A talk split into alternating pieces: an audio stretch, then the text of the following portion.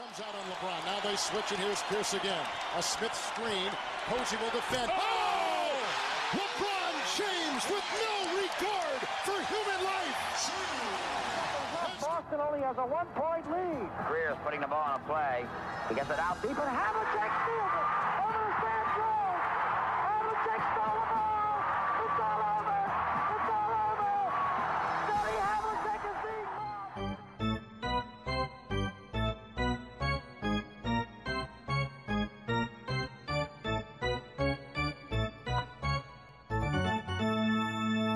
Olá, sejam bem-vindos a mais um episódio do 24 Segundos. Eu sou o Rui Silva, o convidado deste programa é o Nuno Aguiar e hoje vamos falar dos últimos dias da fase regular da NBA, os finalistas dos prémios individuais e comentar algumas opiniões polémicas. Olá Nuno, bom dia, como é que estás? Olá, bom dia. Com um bocado de sono, por causa de ontem. de- Foi um jogo mais tardio. Nós estamos a gravar na manhã de dia 11 de agosto, os Lakers ontem jogaram, foram o último jogo da noite. Uh, tens estado a, a readaptar bem? Como é que foi este, como é que está a ser este teu regresso à bolha? Ou melhor, esta tua chegada à bolha? Exato. Está a ser ótimo porque há muitos jogos, os jogos são quase todos bons, porque não há, as, as piores equipas não estão, e hum, tendencialmente têm sido bem mais cedo do que era habitual, portanto, até agora só vantagem. Do ponto de vista dos Lakers, para ti então é perfeito. Era bolha todos Sim. os anos. Exato, exatamente. Com se calhar melhores resultados, mas pronto, já lá vamos. Nós estamos a três dias do final da fase regular. Já vamos falar do que ainda está pendente, mas desde o último episódio de 24 segundos foram anunciados os finalistas para, hum, para os prémios individuais da Liga. Eu queria falar um bocadinho contigo sobre cada um deles, eh, mais de uns do que de outros. Eu acho que é impossível fugir à história do MVP. Há já alguns meses que se, que se percebe quem é que, quem é que é o único jogador que pode ganhar este, esta distinção. Ah, pois claro, acho que só podemos estar a falar do Alex Caruso e dos Lakers. Não, os, Ah, final- os não, finalistas, os finalistas de Giannis, James Harden e LeBron James. Sim. achas que vai ser unânime? Não, não, eu acho que provavelmente não vai ser unânime, porque acho que existe alguma, alguma narrativa a favor do LeBron e acho que ele vai ter sempre. Depois deste ano, acho que ele vai ter alguns votos de simpatia, diria eu, mas pronto, não, não sei fazer previsões. Mas acho que é óbvio que o, o merecedor será o Giannis. Acho. Eu, quer dizer, é óbvio que ele vai ser o vencedor e é óbvio, parece-me, que ele é merecedor, além de, além de previsivelmente eh, ganhar. Eh, acho que a diferença em relação ao, ao LeBron é grande. A única coisa que o LeBron tem, salvo erro, a favor dele é que quando ele está dentro e fora de campo, os Lakers são muito melhores ou muito piores. Eh, mas eh, isso entra na- numa velha discussão, que é devemos castigar o Giannis por ter uma equipa mais competente quando ele não está. Eh, é- acho que depende do peso que se dê a isso, porque de resto o Giannis ganha em tudo, inclusivamente em ter a melhor equipa da NBA. Portanto. O Giannis está a ser ainda melhor do que o MVP do ano passado, com números eh, superiores em pontos, ressaltos e assistências e em menos de 2 minutos por jogo. Não é? Exato. E pronto, e se, depende do peso que demos a estas coisas. eh, defensivamente, eh, também é, tem- eu acho que tem sido, apesar do LeBron ter feito uma época que eu achava que ele já não conseguiria fazer defensivamente, acho que a diferença de um Giannis para um LeBron é, é muito grande defensivamente, portanto, aí também, também, dá, também há vantagem. Um, acho, que não, não- acho que não vai haver grande discussão aqui. Eu acho que vai haver alguns votos para o LeBron, porque ele faz, lá está, uma época defensivamente boa depois do mais ou menos o desastre da época passada. Um, e acho que faz reinventa-se um bocadinho no sentido de ele não faz nada que nunca tivesse feito, mas vai ter o, o recorde de assistências um, numa só época, portanto vai ter mais de 10, ass- 10 assistências por jogo, o que é notável um jogador com, com 35 anos estar a fazer isso, não é? Um, e carrega uma equipa dos Lakers, que apesar de ter outra estrela, ao contrário do Giannis, é bastante mais frágil do que os Bucks, diria eu. Depois, a, a- seguir a essa segunda estrela, é uma, E quebra é uma maior. equipa mais fraca. Sim, também uma quebra maior. Diz-me uma coisa, tu és adepto dos Lakers, tens o LeBron James e tens um Antetokounmpo na equipa, mas eh, já que estamos a entrar eh, em, em tempos de playoffs, eh, neste momento, eh, se tivesse de escolher um jogador para uma série, eh, preferias LeBron ou Giannis? Se calhar, eu, se calhar escolhia o Kawhi. Se, se tivesse, se tivesse de escolher todos. Entre eles os dois, É epá, depende muito. Eu, eu posso dizer-te que eu, neste momento, ainda escolho LeBron James. Pronto, eu, eu não sei, eu diria que a minha, o meu instinto é dizer LeBron, porque eh, eu acho que é possível nós, agora nos. Eu, pronto, eu acho que não, nos últimos anos tem havido um, cada vez mais uma separação muito clara entre uh, época regular e playoffs. E isso torna-se cada vez mais evidente com o descanso dos jogadores e com a, a, maneira como alguns jogadores mais velhos tentam conservar um bocado as pernas para os playoffs. E o que temos visto no caso do LeBron, por exemplo, é em épocas, por exemplo, em Cleveland, não no ano passado, porque ele não foi aos playoffs, mas em Cleveland, sim, sim. em que ele teve épocas regulares, em que fisicamente eh, não parecia o mesmo e as suas equipas desiludiam um bocadinho, e ele depois chega aos playoffs e uh, uh, no fundo mete outra mudança. E acho que isso vai acontecer um pouco, e enquanto o Giannis provavelmente pode pôr também outra mudança no sentido em que vai jogar mais minutos e vai jogar se calhar ainda com mais intensidade, mas eu acho que a diferença entre os, uh, acho que aquilo que o Giannis pode dar mais é menos do que aquilo que o LeBron pode dar mais. E as defesas que o Giannis vai enfrentar nos playoffs acho que nos vão lembrar um bocadinho das suas limitações do ano passado, prevejo eu. Uh, nomeadamente contra os Raptors, provavelmente, e aí vamos ver a falta que faz ter das duas uma, ou no caso do Kawhi, um jogo ali de mid-range intermédio que é muito útil nos playoffs, ou no caso do LeBron, uma capacidade de passe que de facto é, é muito superior à, à do Giannis. Portanto, eu acho que esses limites vão, vão ser testados. Portanto, eu diria o LeBron. Agora, podemos estar perante um caso de o Giannis só tem 25 anos, portanto, cada, cada ano ele vai acrescentando coisas novas e vai evoluindo. Se calhar as limitações que ele tinha no ano passado, se calhar foram de facto superadas e se calhar ele vai arrasar Sim. o Oeste completamente. Uh, mas eu, o meu instinto é dizer LeBron. Mas eu não ficava admirado que o Giannis limpasse tudo até chegar às finais, até às finais da NBA. Muito bem. Quero aproveitar este momento para lançar então a primeira ideia esta Fúrdia, que é. okay. Uh, quão diferente teria de ser o enquadramento para ser eh, perfeitamente aceitável que o, e eu estou disposto a defender esta ideia, que o Chris Paul é o verdadeiro MVP da liga. É, com o... Não sei se percebes, não sei se percebes onde é que eu estou a querer chegar. Eu acho que, uh, tendo em conta o basquetebol atual e a forma como os prémios estão feitos, é impossível estar a incluir o Chris Paul aqui. Mas se formos, se formos uh, se as coisas. É um bocado como a bola no futebol. Se as coisas tivessem sido uhum. diferentes do início, hoje em dia, se não for Messi nem Ronaldo, já não faz sentido. Mas se começássemos a pois. pensar em premiar realmente quem é que fez as melhores épocas, até a nível coletivo, provavelmente havia alguns prémios que teriam sido diferentes. Se este MVP fosse realmente o jogador mais valioso, o jogador com mais impacto dentro de uma equipa, uh, eu acho que a maior surpresa e provavelmente, não só, não só pelo que produz, que não é apenas uma surpresa, mas, mas pela surpresa, eh, pelo que produz e pela forma como os standards estão a ser incomparavelmente melhores do que aquilo que se esperava no, no início do ano, em que basicamente perdem o Russell Westbrook, perdem o, o, o Paul George e basicamente ficam com uma batelada de, de picks para o futuro. Uh, estão a fazer uma época muitos níveis sensacional e o Chris Paul está a demonstrar que, que não era aquilo que diziam dele e, de certa forma, está a justificar os milhões que, que lhe criticavam. Eh, pois, eu acho que MVP eh, é, é um esticanço, mas eu acho que, não sei, acho que está muita, muitas vezes ausente da discussão o, o quão bom ele foi. Estamos a falar de um tipo que quase certeza vai estar numa das equipas da NBA, eh, parece-me, Uh, e não, em muita gente vai estar na, na, segunda logo e se calhar, em alguns casos, embora me pareça mais difícil, uh, posso, uh, poderá estar na primeira. Em termos de, sim, acho que existem alguns jogadores assim nessa, em termos de valor para, para a própria equipa. Ou seja, o, o, LeBron, eu sei que é difícil porque toda a gente esperava que os, que os Lakers já fizessem uma grande época, mas ele acaba por ser muito valioso para a equipa e sempre que ele sai do campo isso nota-se muito.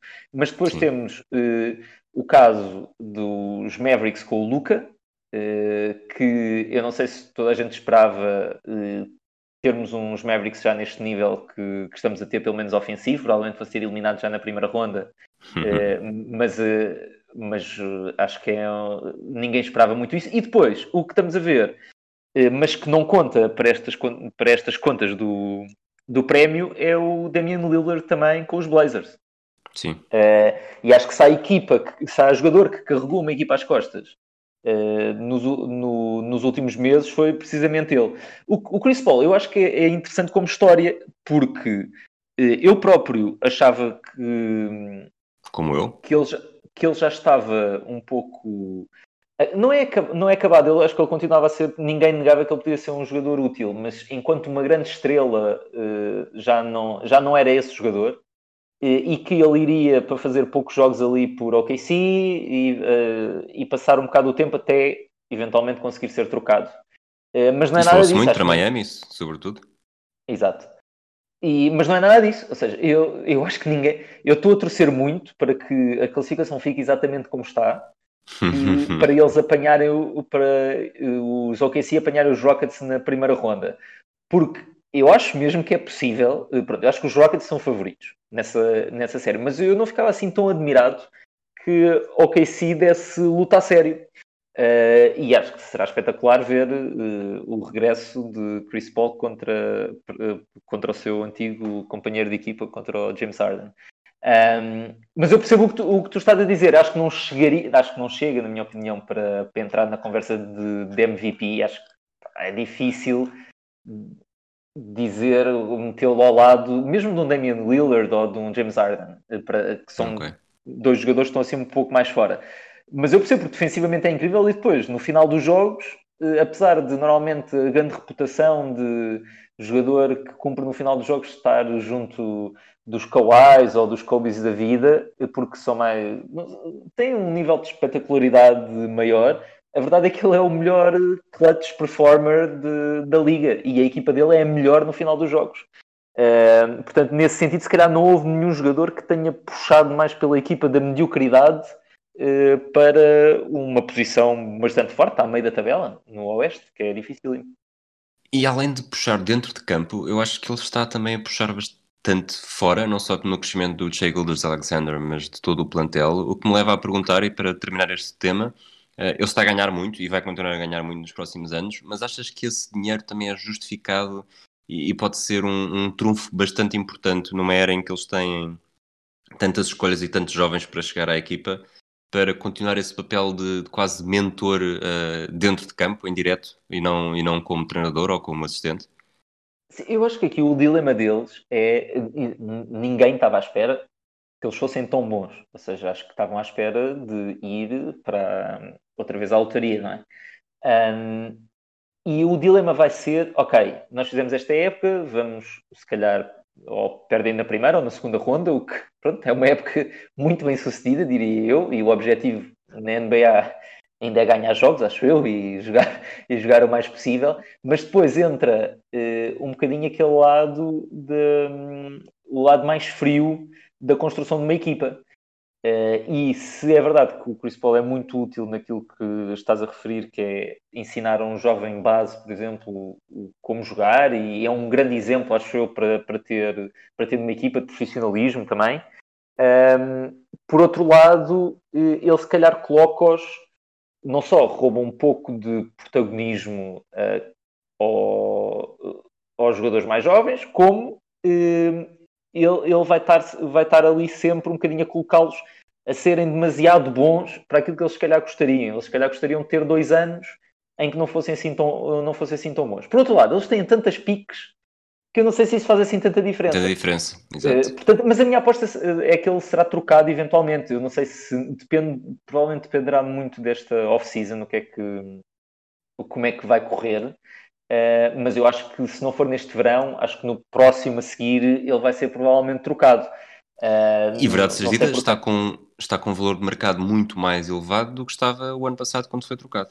É? Elevadíssimo. As pessoas diziam que era um contrato que ninguém queria tocar uh, e que nunca ninguém trocaria por ele. Eu acho que isso não é nada, não é nada assim. Acho que que provavelmente haverá interessados. Só para ele, ele vai ganhar no final do contrato uh, mais de 44 milhões uh, de dólares por ano, o que é mesmo Pouquíssimo. muito, é mesmo muito, muito dinheiro. Portanto, eu não, é preciso que haja alguém que tenha a capacidade de fazer o match dos seus salários com, com este valor, ou que o assine eventualmente uh, a seguir, se não for troca, que o assine a seguir a isto, mas aí já estamos a falar de um jogador mesmo muito mais velho. Eu, eu acredito que é possível ser trocado. Eu acho que o Houston, por exemplo, tirando o facto de o James Harden parecer ser muito mais feliz a jogar com o Russell Westbrook do que era a jogar com o Chris Paul, porque o Chris Paul provavelmente lhe atazanava o juízo muito, uh, eu acho que o Santos está provavelmente arrependido de ter, troca, de ter feito a troca. Portanto, eventualmente haverá alguém para, trocar, eu acho. Acho que o, OKC, o, o truque, o, o segredo para o OKC vai ser quando o fazer. Eu acho que esta época foi valiosíssima para todos Sim. em OKC, mas na uma altura eles vão ter que construir uma equipa nova e o, e o Chris Paul não vai estar na mesma timeline destes jogadores jovens, obviamente. O, só para, já que falámos disso, o Shea Alexander passou de, de 10.8 para 19.1 pontos, aumentou também nas assistências, pouco, nos ressaltos passou de 2.8 para 6, portanto há aqui, há aqui muito pois. trabalho, não só do talento individual, mas também trabalho do Chris Paul. Ainda assim, o Shea não foi nomeado para, para Most Improved Player, como eu diria faz sentido. Uh, foi o Luca, de forma algo surpreendente, até do próprio, que achou que, que não foi justo, sobretudo para o Devontae Graham. O Bam Adebayo e o Brandon Ingram. Uh, não vamos uh, passar muito tempo aqui. Se tivesses ter um palpite sobre quem vai ganhar, uh, quem é que dirias? eu, eu não faço ideia, porque isto, com, a maneira como este, como este prémio funciona confunde eh, várias coisas e os jogadores em, em eu acho que em, em pontos diferentes. Um, ehm, certo. O Luka Doncic uh, na prática é um, é um candidato a MVP. Está uh, tá tá nessa corrida. Uh, e eu não sei se era assim, eu acho que nem, pronto, o que ele fez este ano foi incrível e superou as expectativas. Mas eu não sei se depois daquele primeiro ano é uma coisa assim tão surpreendente. E o caso que tá, estavas a dizer do, do Graham, é, é engraçado porque ele estaria provavelmente na lista de, de, toda a gente, que ele não está não tá aqui nomeado. Mas ele quase não jogou, ou seja, praticamente não jogou no ano passado. Eu não sei como é que se, como é que se coloca, como é que se pesa justa, eu, né? Exato, porque estamos a classificar coisas diferentes. É normal um jogador de segundo ano, como o Doncic, dar um salto. Os jogadores de segundo ano normalmente dão um salto. Claro que ele deu um salto para um nível estratosférico. E Sim. isso impressiona. Eh, mas eu pronto, eu diria, só para responder diretamente à tua pergunta, que provavelmente tivesse que apostar em alguém, apostava no Ingram, eh, porque eu acho que ele junta um bocadinho todos estes ingredientes, que é de um jogador que estava, ao contrário do Doncic, estava, eh, eu acho que era... Estagnado? Estava estagnado e era subvalorizado, eu acho, pela generalidade das pessoas, eh, porque a convivência com o LeBron não foi fácil, estava uh, num franchise que é mais complicado e acho que aqui ele conseguiu mostrar aquilo que eu acho que grande parte dos adeptos dos Lakers sabiam, que era ele com tempo, com espaço, uh, vai conseguir ser um jogador muito bom. Uh, e portanto acho que a história é, estes prémios às vezes têm um elemento de surpresa. Eu acho que ser surpreendente, ter um background já anterior de, de algumas épocas e de repente dar o salto. Eu, por exemplo, eu acho que ele dá um dos maiores saltos, já não sei quem é que dizia num podcast qualquer, uh, acho que era da ESPN, que ele dá o segundo maior ou, ou, um dos maiores saltos de sempre na percentagem de lance livre, por exemplo, de um, de um, de um ano para o outro. É, é uma coisa impressionante. Uh, e portanto, se tivesse que apostar num, apostava provavelmente nele. Ok, ele passa já agora, passa de 67,5% para 85,1% da linha de lance é livre. Impressionante, é impressionante. A minha, um palpite também é Ingram, e, e só para reforçar aquilo que estavas a dizer do, de há um prémio muito, eu diria esquizofrénico, uh, o Doncic está na sua segunda época, o Bama da Baio na terceira e o Ingram na quarta, portanto estamos a comparar os jogadores em fases da carreira, uh, sendo só um ano de diferença entre eles, uh, é radicalmente diferente, tendo em conta que são os primeiros e o prémio que é. E o Graham, o Graham é a segunda, não é? Salve. A segunda também, sim. É a segunda, é, é a segunda. Eu, pronto, eu tenho muita dificuldade nesse prémio, acho que depende do que se avalie. Sexto jogador, uh, Dennis Schroeder, Lou Williams, Montrezl Harrell. Uh, quando, na altura, no podcast de Bola do SAP 24, uh, falámos destes prémios, quando eu fui convidado, e o meu palpite, uh, um palpite, e quem eu acharia que devia ganhar, o Dennis Schroeder, não sei se concordas. Eu não, tenho, não, tenho nada, não tenho nada particularmente contra. Eu acho que os três, parece-me que são os três finalistas, pelo menos eu, eu colocaria assim. Uh, eu acho que, eu não sei se tu estás a dizer que deveria ou deverá, uh, eu, eu acho que eles, o, o Errol e o Williams, provavelmente vão se cancelar um pouco, Sim. porque, ao contrário de épocas passadas, eu acho que existem muitos argumentos para o Errol até ser mais importante para os Clippers do que o Williams, e portanto pode haver aí, ele pode roubar, daí se calhar o Schroeder vai, vai acabar por vencer. Eu, eu, eu, sou um pouco parcial aqui a favor do, do Lou Williams. Um, não, eu acho que em termos de produção, acho que é um. Se calhar o Schroeder até é podemos ter argumentos para dizer que ele foi mais importante para, o, um, para os Clippers, para os Clippers, para o OKC, sim.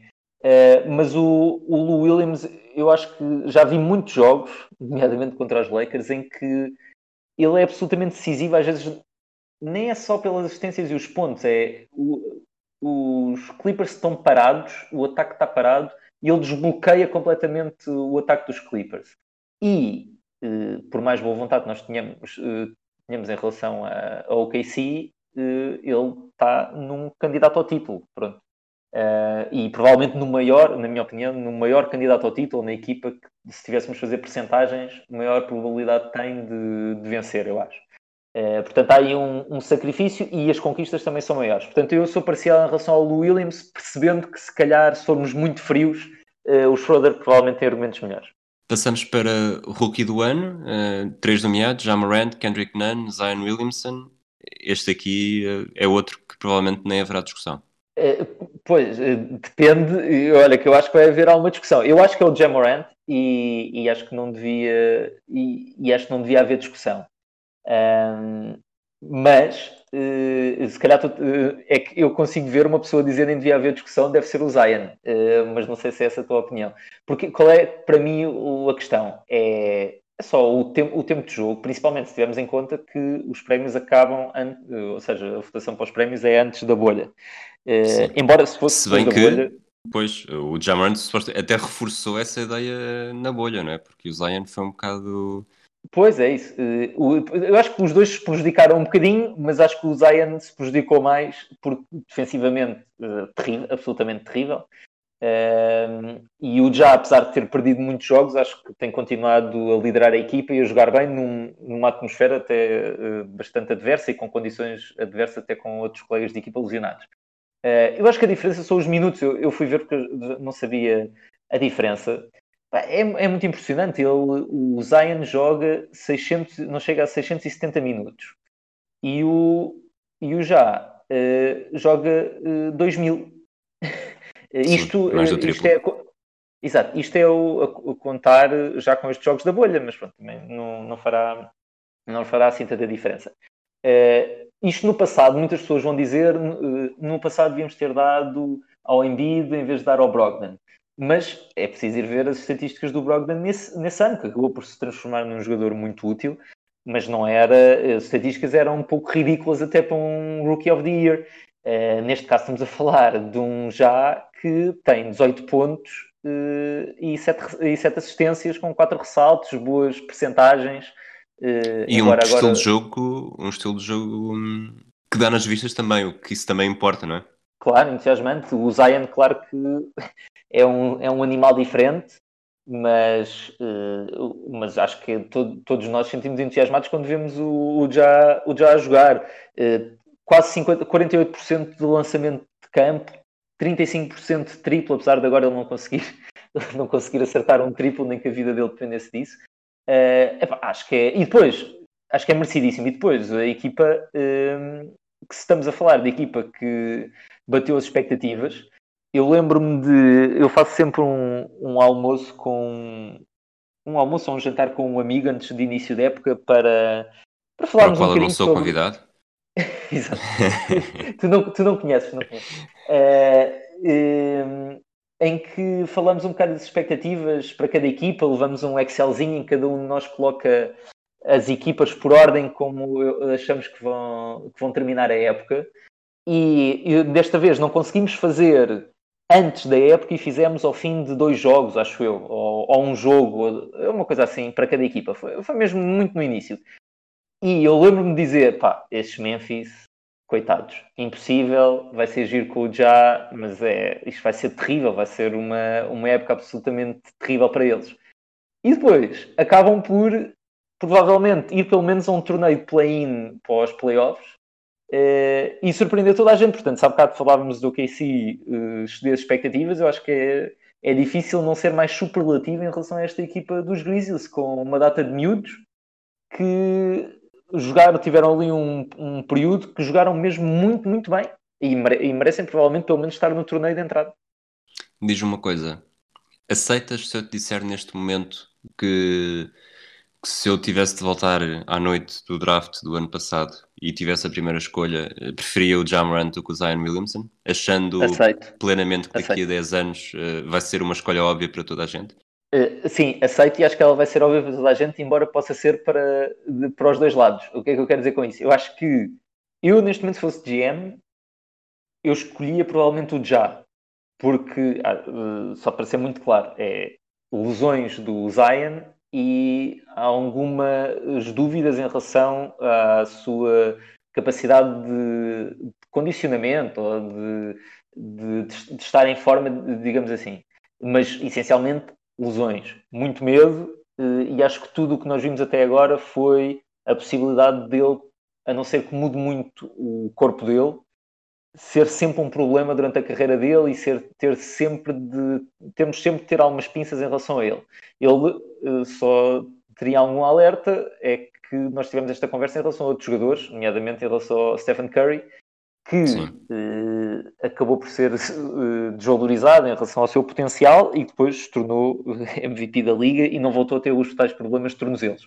A diferença aí é que estamos a falar de um, de um tipo muito maior em todos os aspectos um, e acho que esse vai ser um problema. Eu acho que, imagina, ele chega à próxima época com um corpo totalmente diferente, uh, em que faz 80 jogos. Se calhar o que tu estás a dizer daqui a 10 anos vai ser muito óbvio no sentido de ele vai ser MVP da Liga duas vezes, vai ganhar um campeonato ou dois, e vamos dizer, ok, era óbvio que o talento, a diferença de talento era grande entre os dois. Mas eu neste momento, se fosse GM, escolhi-o já, porque acho que uh, aqui os sinais que temos não são muito positivos nessa, nessa frente. Eu acho, eu disse isto porque acho que o, que o Zion, mesmo que tenha esse um, dois anos, três anos muito bons, acho não, não consigo ver a ter essa estabilidade a 10 anos e o já sendo, sendo menos impactante e menos uh, o Zion para, para os Estados Unidos para o verem jogar já, já desde os tempos do, do secundário quase mas já é suficientemente bom para, para que ao, a longo prazo uh, acabe por justificar essa diferença. Embora, lá está, o estilo já também é um bocado perigoso e não foram, não foram poucas as vezes durante a temporada em que os adeptos dos Grizzlies tiveram de suster a respiração para garantir que não havia nenhuma lesão ali sofrida. Claro, não, pode sempre acontecer com qualquer um, obviamente, uh, mas eu acho que é que o Jai é muito, não é, é importante sublinhar, isto não é por uma falta de comparência do Zion, é, ele é mesmo muito bom e num ano em que não houvesse Zion, eh, ou num outro ano qualquer com Rookies of the Year de anos anteriores, o Já seria sempre candidato a Rookie of the Year, porque para um base, principalmente, que é uma posição que demora mais tempo normalmente a aprender, é, o que ele fez é incrível. Portanto, eu acho que ele é totalmente merecedor. Passamos para o defensor do ano. Achas que o Giannis vai acumular MVP e, e este prémio também? Acho que sim, sim, acho que sim. Acho que, acho que vai ganhar e provavelmente, uh, provavelmente será merecido. Uh, eu, eu, achava, no, eu acho que ali, o primeiro terço da época, eu acho que o Davis é o, é o defensor do ano. Uh, acho que um, pareceu-me aquilo que ele fez merecia isso, mas acho que à medida que a época foi avançando, ele, ele perdeu algum do impacto e o Giannis assumiu muita diferença que faz uh, defensivamente. Um, acho que sim, ele vai ser o vai ser o segundo, vai ser o terceiro, acho, se ganhar MVP e defesa, vai ser o terceiro, acho, a acumular uh, os dois prémios. Uh, o que só por si é um feito foi o Jordan e o Olajuwon são os únicos, acho eu, a, a ter ganho no mesmo ano licenças e, e MVP, o que já o coloca na história.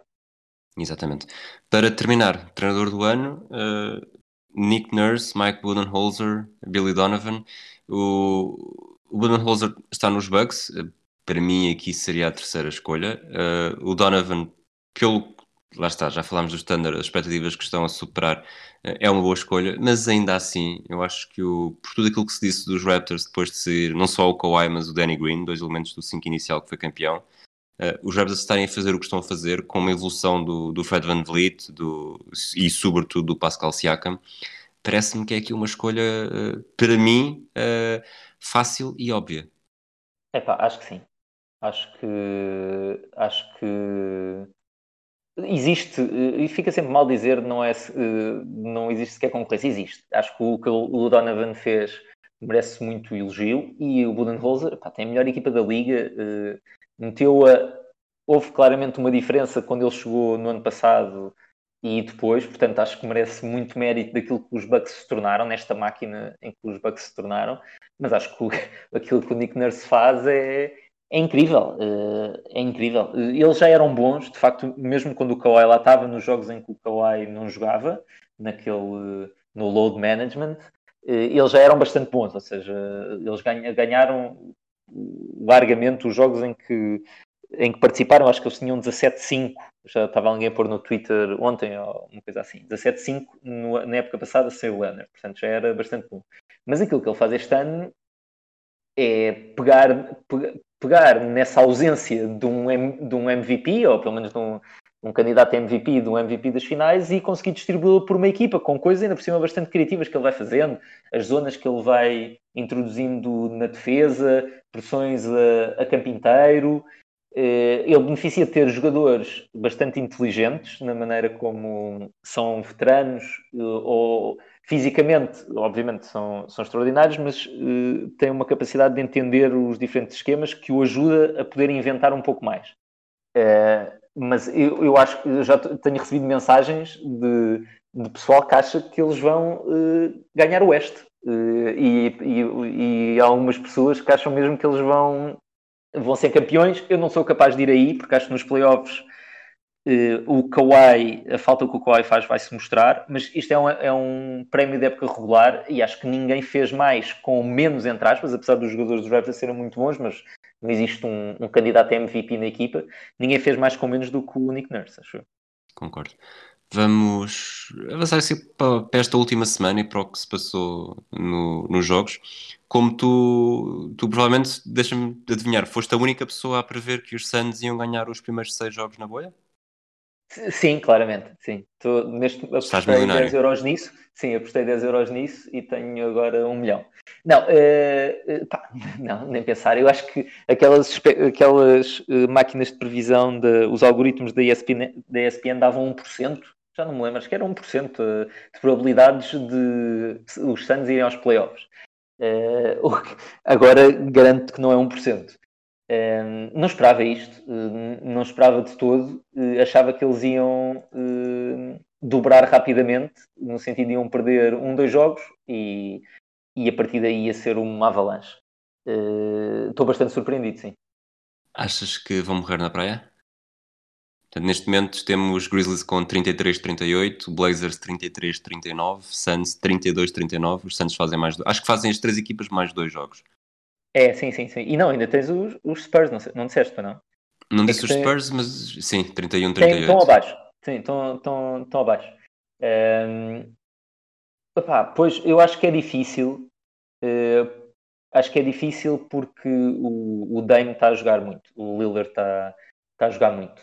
Um, e em dois jogos é, é complicado. Agora, eu não menosprezava esta, este, o, o que os americanos, não, acho que nós nunca temos, nós não temos uma palavra boa para isto, que é o momentum, não é? O ímpeto, ou uh, estar um bocadinho quente ou com, com confiança, que é aquilo que os Santos estão agora. E para uma equipa jovem, acho que isso é muito importante. Portanto, eu não ficava totalmente escandalizado se, se, eles, eh, se eles conseguissem. Eu acho que é difícil para os Grizzlies não irem ao, ao, ao play-in, no fundo, aquele, aquele play-off. Acho que é muito difícil eles não irem. Um, portanto, eu estou a contar que eles sejam uma das equipas, seja em oitavo, seja em nono, que vão jogar. Um, e depois, entre Blaze, entre eu acho que os Blazers estão, estão eles estão demasiado focados. Acho que o Lillard tem, uh, não vai deixar, principalmente depois daquilo que aconteceu com o Paul George e com o Patrick Beverly e com as provocações. Acho que ele não vai deixar, mas hoje vai ser um, um dia importante para isso, uh, porque acho que com Dallas é, é Blazers contra Mavericks. Acho que esse jogo vai ser decisivo porque hum, é possível que é possível que os Mavericks obviamente ganhem, não é? Eh, Sim. E aí eh, eu acho que os Sixers é mais fácil perderem com os Suns, provavelmente não vão ter o Embiid, acho eu, Não, o, Embiid não deverá, não deverá jogar outra vez. Portanto, eu estou a ver os Suns a ganharem aos Sixers. Um, mas não sei, eh, tenho algumas dúvidas que, que os Blazers, ou seja, será mais difícil para os Blazers ganharem, ganharem a Dallas. Não, não, não sei. Uh, acho que é difícil. Se tivesse que apostar, apostava num Blazers contra Grizzlies e Blazers a passarem para mal dos meus pecados. Se, hoje também há uh, Grizzlies Celtics. Se por acaso uh, os Celtics ganharem, os Grizzlies ficam 33-39. Se os Suns ganharem, como estava a dizer, ficam com 33-39. E os Blazers neste momento estão com 33-39. Uh, não pois sei é, os desempates, mas, mas de facto, achas que esta luta pelo oitavo pelo oitavo lugar nos playoffs, portanto, oitavo e nono neste momento, eh, é o mais, é o mais impressionante que a bolha está a ter? Ou tens outro, tens outro ponto que estejas mais atento, como falaste há pouco, da possibilidade de haver um, um quarto, quinto Rockets contra Thunder?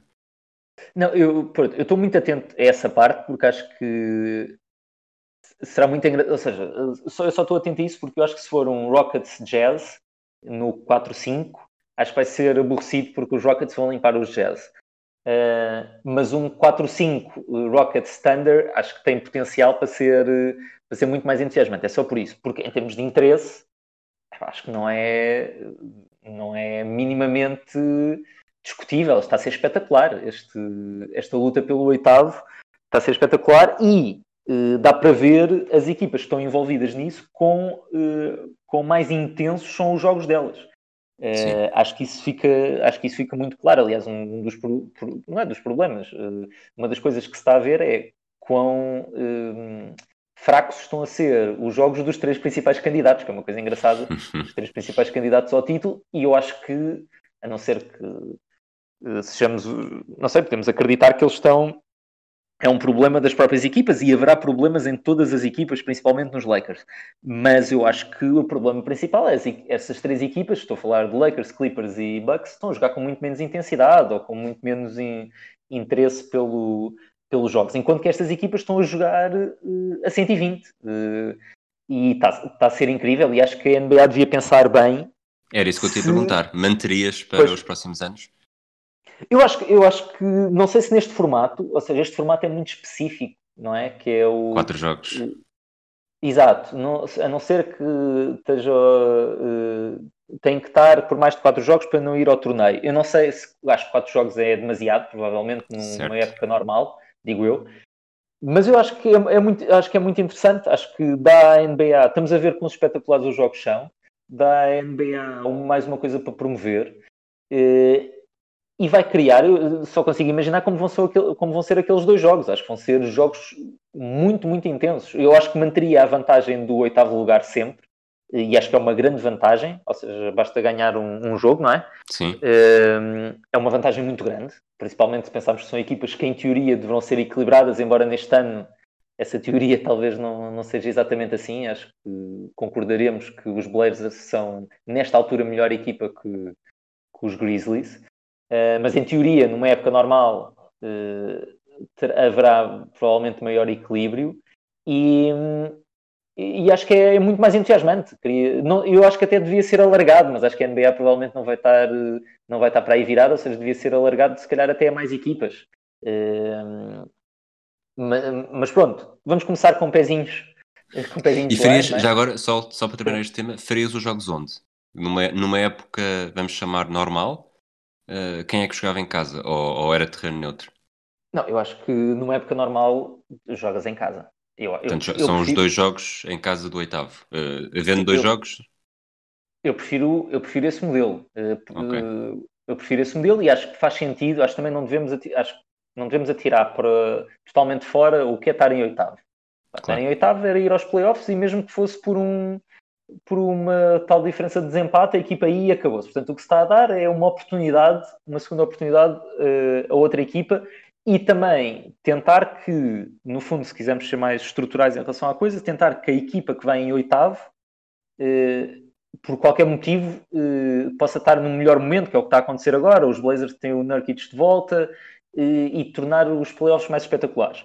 Eu só deixaria um aviso, que é pode haver aqui um caso de incentivos perversos, que é, nos Lakers, por exemplo, agora ninguém se vai queixar, porque é uma bolha, todos nós estamos dispostos a aceitar resultados que não são, não são perfeitos. Acho que todo, e as equipas também.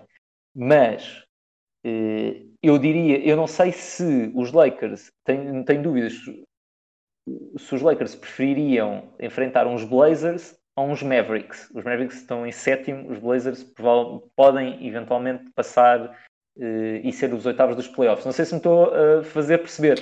Uh, Sim, mas pode... achas que isso para todos os efeitos já existe atualmente? Se mesmo que fosse só o sétimo e oitavo?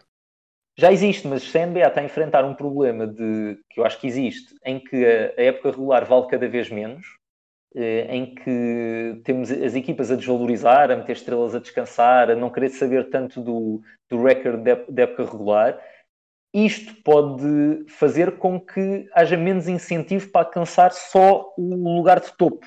Eh, sim, claro, temos isso. Então, ontem os Nuggets eh, não, não jogaram, pode ser só por descanso, mas não jogaram com os titulares no final, acho eu, para evitar uh, terem hipóteses de alcançar os Clippers, se tivessem ganho os Lakers, evitarem alcançar os Clippers e terem que apanhar os Mavericks, com que eu me parece que eles querem jogar menos do que os Jazz. Uh, portanto, isso acontece e continua a acontecer. Eu diria que é bom que uh, ter uh, o lugar número um, acho eu, numa conferência, seja uma coisa que vale a pena. Porque se a equipa sentir que está a ser prejudicada em que pode acontecer, imagina que os, eh, vamos dar um exemplo dos Warriors só. Eu não queria tomar muito mais tempo com isto, mas os Warriors, por acaso, por qualquer milagre, o Clay Thompson regressava e o, e o Stephen Curry uh, ultrapassava os problemas de lesão e os Warriors tinham, achavam que era não era tão problemático ele voltar a jogar. E que ele, com um push final, eles conseguiam entrar num torneio de play-in, seja estando em décimo ou em nono, ou em décimo primeiro ou décimo segundo, havia um torneio de play-in play alargado e que eles chegavam e iam ao oitavo. Epá, é justo? É, mas também não é, eh, não é, se calhar não é totalmente justo para, para a equipa que está em número um, porque neste caso claro. são os Lakers e eu sou suspeito, mas podem ser outra equipa, pode ser outra equipa num ano seguinte. Portanto, acho que é só ter algum cuidado com estes incentivos. Agora, eu acho que como espetáculo é impossível negar e acho que a NBA fará bem em pressionar para, para que isso aconteça mais vezes.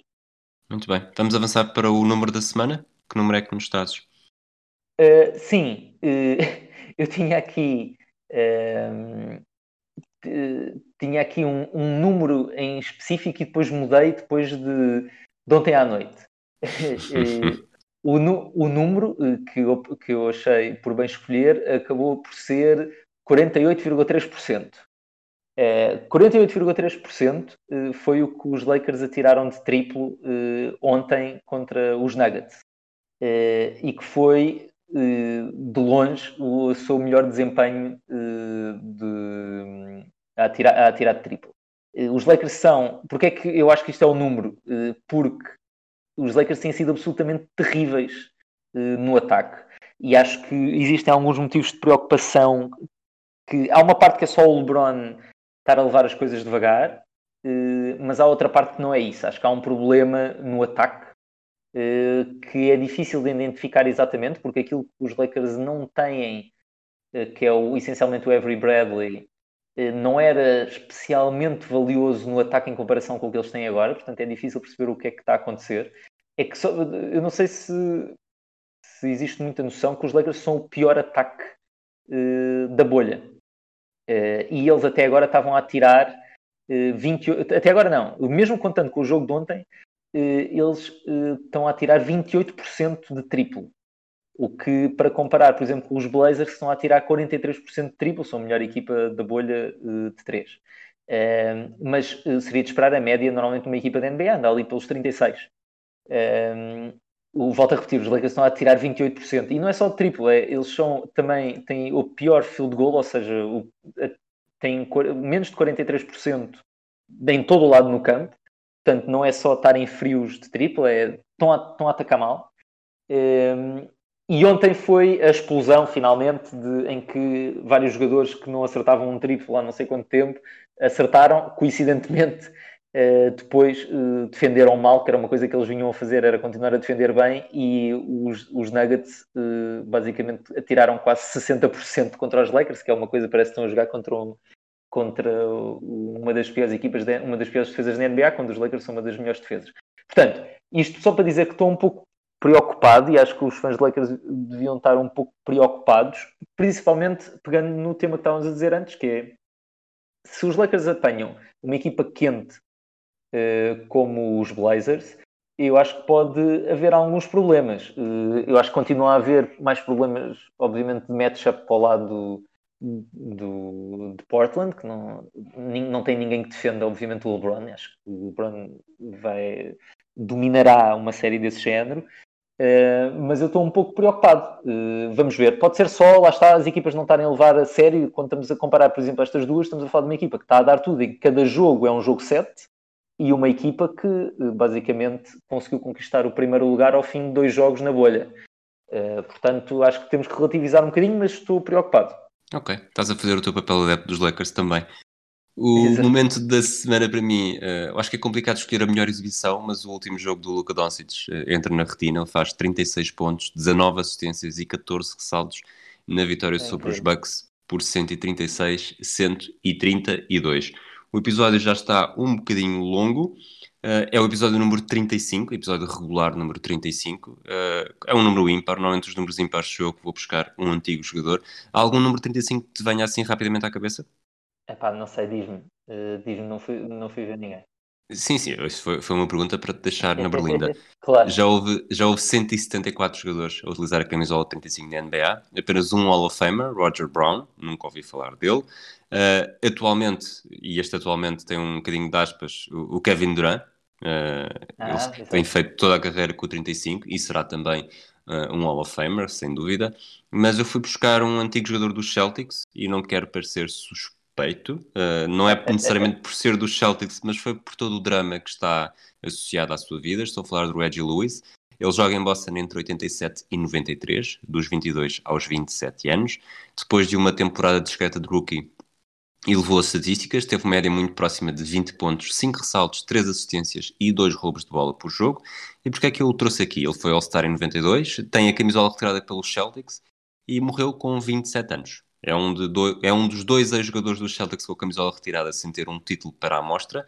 Uh, o que é que lhe aconteceu? Ele teve um primeiro colapso durante um jogo no final de abril de 1993. Foi alvo de uma enorme bateria de testes cardiológicos e diagnosticado com uma cardiomiopatia que ditaria o final da carreira. Uh, procurou uma segunda opinião, teve um diagnóstico mais favorável, uh, deixou de se preocupar, continuou a treinar para a época seguinte e morreu de morte súbita durante um treino a 27 de julho de 1993. A autópsia determinou uma cardiomiopatia hipertrófica, que é a mesma razão para a morte de Nicholas Fer em 2004. Na altura houve muita polémica sobre os efeitos que o uso de cocaína poderiam ter tido na, na degradação do músculo do coração. Uh, nunca foram necessariamente comprovados, mas é uma das duas histórias dramáticas dos Celtics num espaço de 10 anos, depois do Len Bias ter morrido de overdose poucos dias depois do draft, ainda na década de 80. Foi a morte de Reggie Lewis, uh, súbita, no verão de 1993. Conhecias esta história? Eu conhecia, mas não com o detalhe todo que, que deste. Uh, eu só conhecia porque o Bill Simmons está constantemente a falar, uh, a falar disso quando fala da história dos Celtics. Muito bem. Olha, Nuno, muito obrigado pelo, pela tua participação neste episódio. Se os Lakers chegarem longe, é, é muito provável que, que, regresses cá para ir acompanhando também o, o, desempenho da equipa de Los Angeles. Pronto, muito obrigado. Eh, se, chegarem, se não chegarem longe, por favor, não fales comigo até à próxima época também. muito bem, está combinado. Um abraço a todos e até à próxima.